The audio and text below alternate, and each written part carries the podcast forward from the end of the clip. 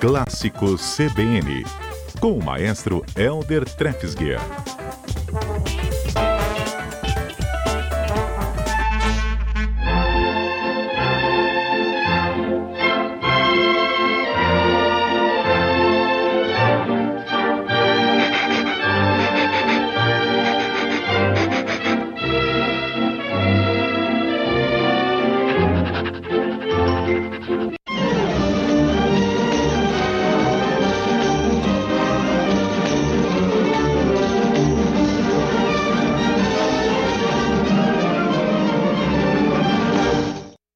Maestro, boa tarde.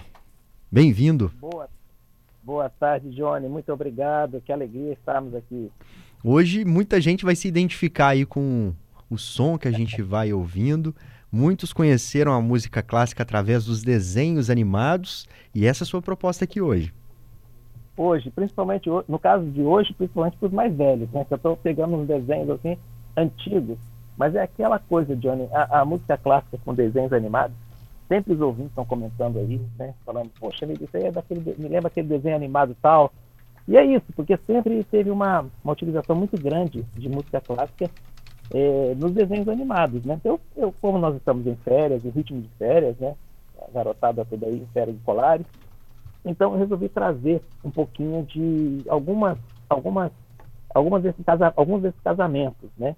É, tinha aquela série de, de aquela, aqueles desenhos curtos chamados é, Looney Tunes, né? Uhum. Que é da década de 1930 até década de 60, se não me engano, que tinha os personagens assim que é, fazia a festa da gente, né? Pernalonga, Patolino, Frajola, Piu Piu, é, Papalégua, Coiote, né? Hortelino, e assim vai, né? Esse primeiro exemplo, Johnny, que eu coloquei, olha só, é, a gente começou ouvindo, depois eu vou pedir para colocar de novo, uhum. de Johann Strauss, uma valsa vienense, Contos dos Bosques de Viena, e depois de Johannes Brahms, compositor alemão, é, do século XIX, a dança húngara número 5. E, e as, tanto um trecho quanto o outro é, ilustraram cenas dos Três Porquinhos. O, o maestro, no, e, e é legal, Sim. parece, às vezes parece que o desenho foi feito para acompanhar a música. Porque na hora que você Exato. vê atenção na música, o desenho tá acontecendo alguma coisa ali que, que você vai levar Mas, um susto. Você vai no embalo da. Sem dúvida, isso quase sempre. Mas em algumas outras vezes, eles fazem ao, o contrário por ironia. Por exemplo, nessa cena da valsa, logo no início do exemplo 1, é, um dos três porquinhos está caçando o coelho. e aí, taram, taram, taram, pam, não tem nada a ver, né? É tipo... E no segundo exemplo, o lobo mal tá dançando em volta do, do, de dois dos, dos, três porquinhos, né? É, numa cena muito hilária. A gente pode ouvir mais uma vez o exemplo número um? Vamos ouvir.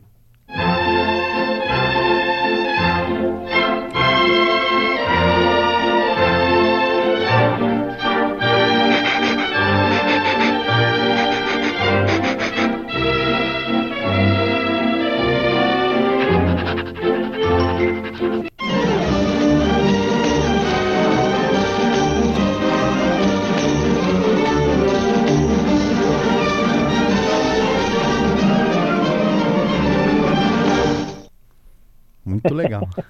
Muito boa. E é isso, porque às vezes aí, as crianças assistindo, isso mexe com a imaginação das crianças, né? Porque às vezes uma música lenta para uma cena que, que não é lenta, né? Mas enfim, é, eles fazem isso também, esse tipo de brincadeira.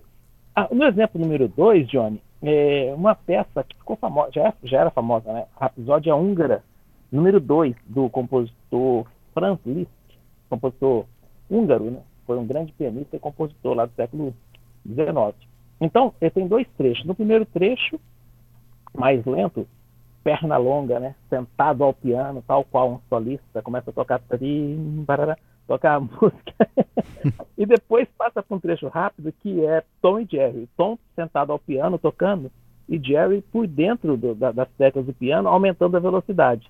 É hilária essa cena. Vamos imaginar a cena enquanto ouve.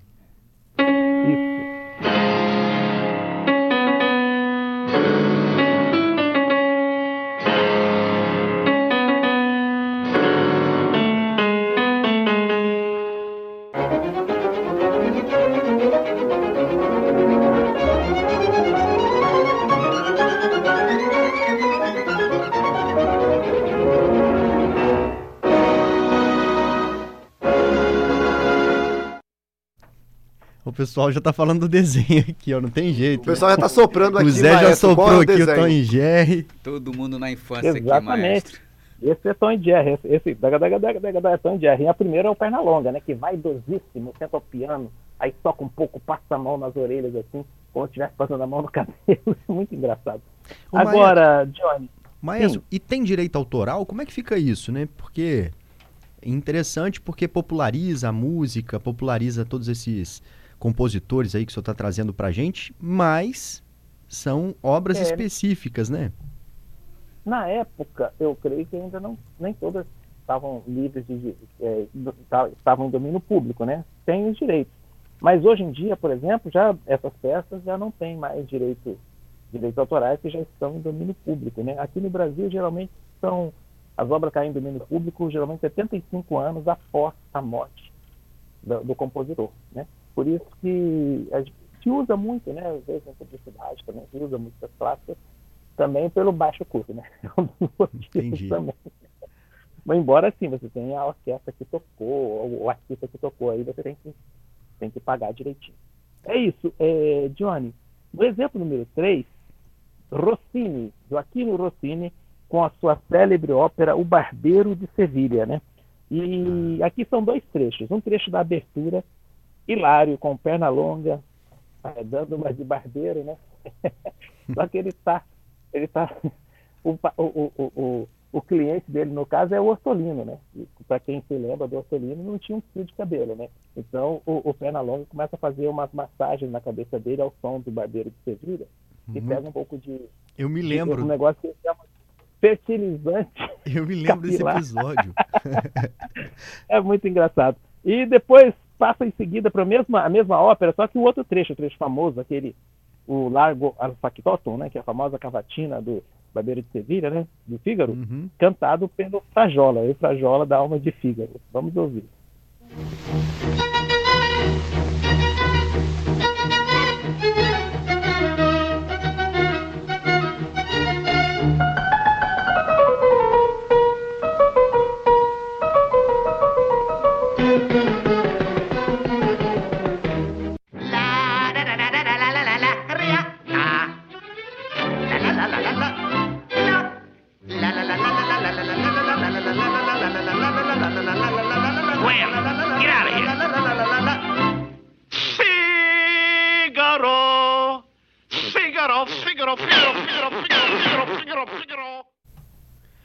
Esse Fígaro, Fígaro, eu me lembro marcante, desse. É tá, marcante, porque marcante. ele vai ficando com a cabecinha pequena. Quanto mais ele, Fígaro, Fígaro, ele vai perdendo o ar. Não sei se vocês se lembram. Uhum. Lembra, Zé? Meu Deus, deve ser difícil mesmo. Já, já deu uma deixa aí pra gente que não deve ser muito fácil interpretar, não. É muito engraçado, né? Tem um outro trechinho bem curtinho que eu morro de rir, que é do uma música de Johann Strauss novamente, né? Ele, a gente tinha feito ouvido os contos de Boston de Viena, mas aqui agora com a valsa mais famosa de, de Johann Strauss, que é o Danúbio Azul, né? O belo Danúbio Azul, e é do, um trechinho do filme de 1943 também, que aparece o Patinho Feio. Então nós temos uma mamãe cisne nadando, toda soberba, com seus três filhotinhos no lago, mas de repente, bem no finalzinho da música, surge mais um, mais um filhote. Quer ver? Vamos ouvir o exemplo número 4.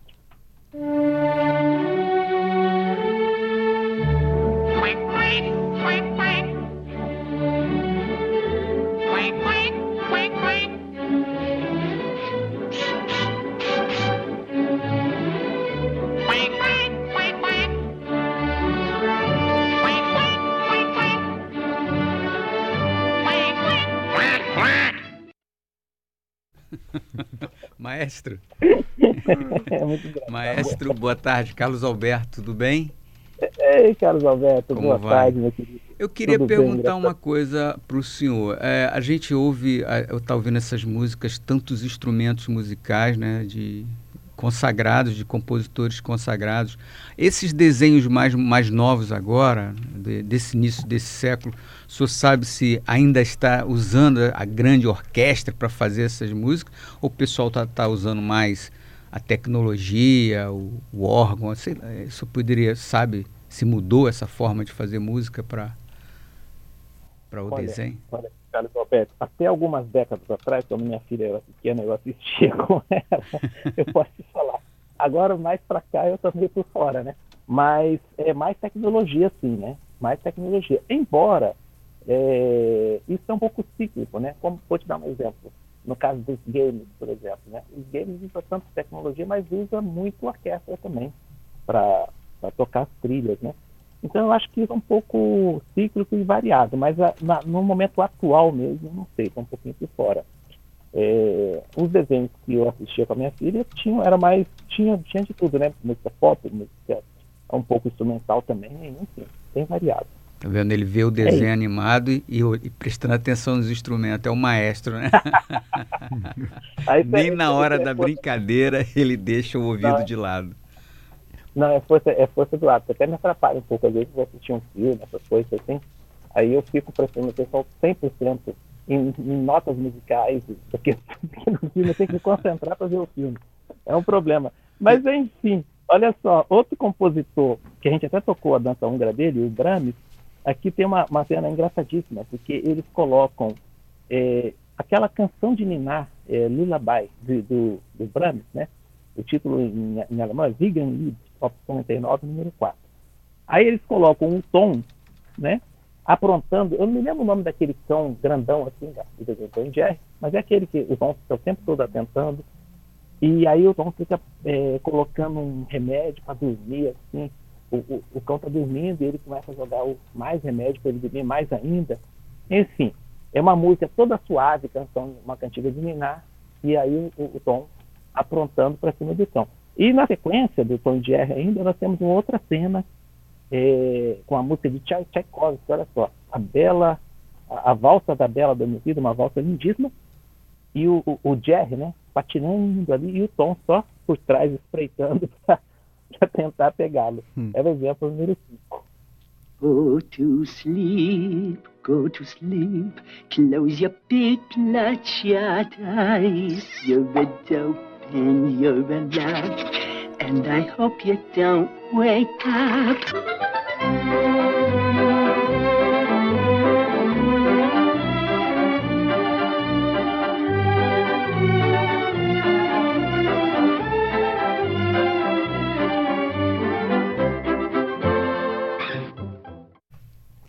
E aí, maestro? Já... É isso aí, são esses dois exemplos aí. Muito, muito legal, né? Muito bom. E já tem até sugestões aqui, ó. Tá falando, faltou do Papaléguas. Vai lá, fala pra ele agora, Carlos Alberto. Papaléguas acho que nem é orquestra. Como é que é o Bibi? Bibi!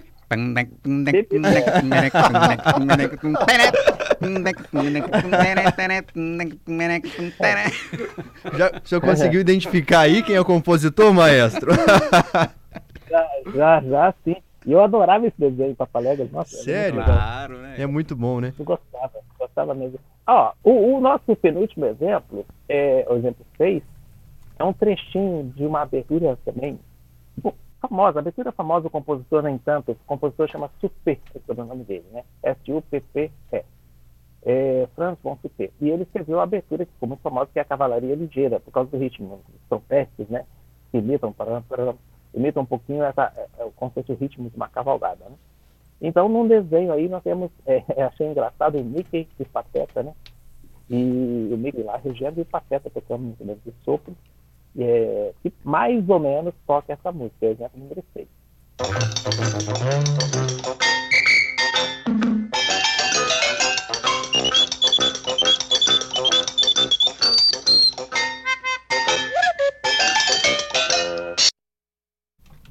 Bacana. Isso aí tá... É isso aí dá, dá para reconhecer, né? Tem apito, tem praça, tem tudo assim, é uma brincadeira que eles fazem com a música, mas dá para reconhecer. o Edson tá dizendo aqui, tá mandando mensagem pra gente, o Edson Holtz. Recordar e viver. Parabéns, maestro, pelo tema de hoje. Todo mundo tá buscando na memória afetiva de onde vem essa música e entendendo de quem é a música. Isso é muito bom, né, Maestro? Eu ia falar isso também, Johnny, maestro. O maestro hoje está lidando com a nossa memória afetiva, Johnny. A gente está sendo levado para aquela época dos nossa. desenhos animados ali, assistindo depois o horário do almoço. Tá super nessa época. Eu aí. assisto ainda às vezes desenhos. Você assiste ainda, Johnny? Eu adoro pica-pau, acho ótimo. Fica. Pois é, é, é, muito legal, né? Mas mexe comigo também, com, com, as minhas memórias. Porque quando eu era pequeno mesmo, a gente assistia isso, né? Tinha é, aquele Pepe Legal, é, o, o, o, aquele gato, né, manda-chuva, que tinha o, o gatinho todo. Era muito bacana. Enfim. É, gente, então para terminar, é, já que a gente ouviu um trechinho dessa abertura Cavalaria Ligeira tocado aqui, né, pelo, pelo Pateta, eu queria colocar então aí já um trechinho da abertura como ela é mesmo, é, tocada por uma orquestra, a abertura Cavalaria Ligeira, que é um clássico, assim, muito utilizado em vários desenhos também, e muito popular que é o exemplo número 7.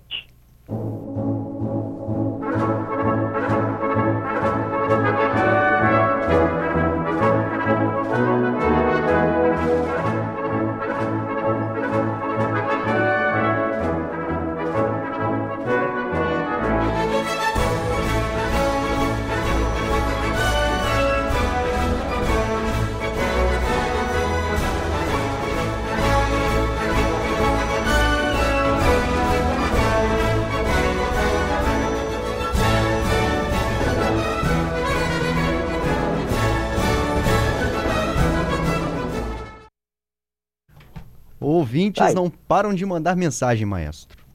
Ah, que bom. Agora querem saber mais. O Neto está perguntando o seguinte aqui: a Pantera Cor-de-Rosa era orquestra também, maestro?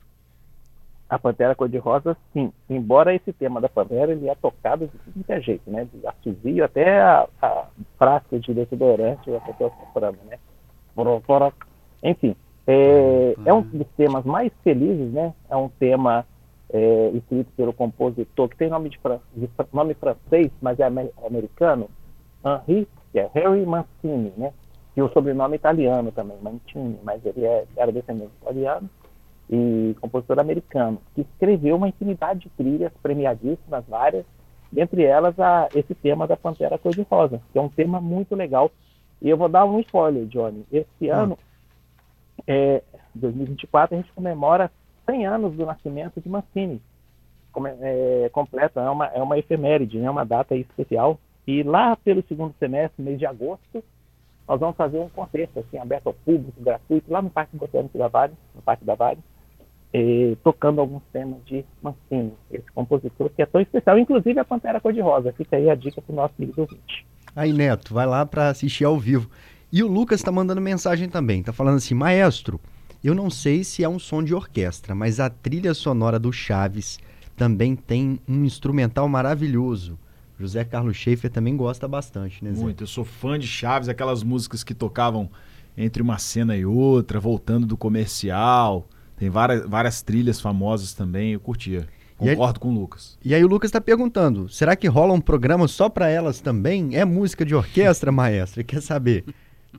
Olha, vou, vou responder ao, ao, Zé Carlos e ao Lucas. Vamos fazer, vamos fazer aí um, um trazer algumas músicas do, do Chaves então aí na, na, próxima semana. Vamos ver se a gente consegue fazer isso. Uma ótima sugestão, né? O Chaves sempre muito querido, né? Eu confesso que eu nunca assisti muito, assistia de vez em quando assim, um né? Mas eu sei que, que tem fãs aí, né? Mundo afora, então vamos, vamos tentar trazer alguma coisa aí do Chaves também. O senhor trouxe sete exemplos, né, maestro? Mas o pessoal não quer parar, não. Ó. Rafael está participando aqui. Esse lance de música clássica com desenho, os dois casam muito bem. Aí ele fala da Rapsódia húngara, número 2, que tinha nos desenhos do Pernalonga, Tom e Jerry e também no Pica-Pau. Isso, eu botei, a gente colocou dois hoje aqui. No Pernalonga, que começa, é o exemplo número um, né? Pernalonga, ele se senta ao piano assim com uma vaidade, sabe? Johnny, uma vaidade, você pensa como se fosse aquele grande artista e começa. Aí toca, daí a gente passa a mão assim pela orelha, como se estivesse ajeitando os cabelos. Né? e depois bom. o Tom Jerry, que é um clássico, né? Que um fica puxando o outro, provocando, é muito bom, né? Tem, tem muitos desenhos, assim, é, é isso que ele falou, nosso ouvinte.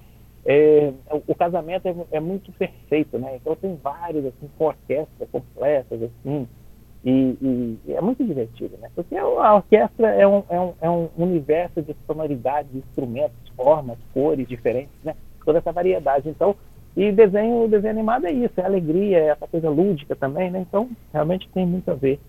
E por isso acho que fez tanto sucesso, né? E faz até hoje. Obrigado, maestro, por mais essa participação aqui com a gente. Adoramos. A, a Eu gente... que agradeço.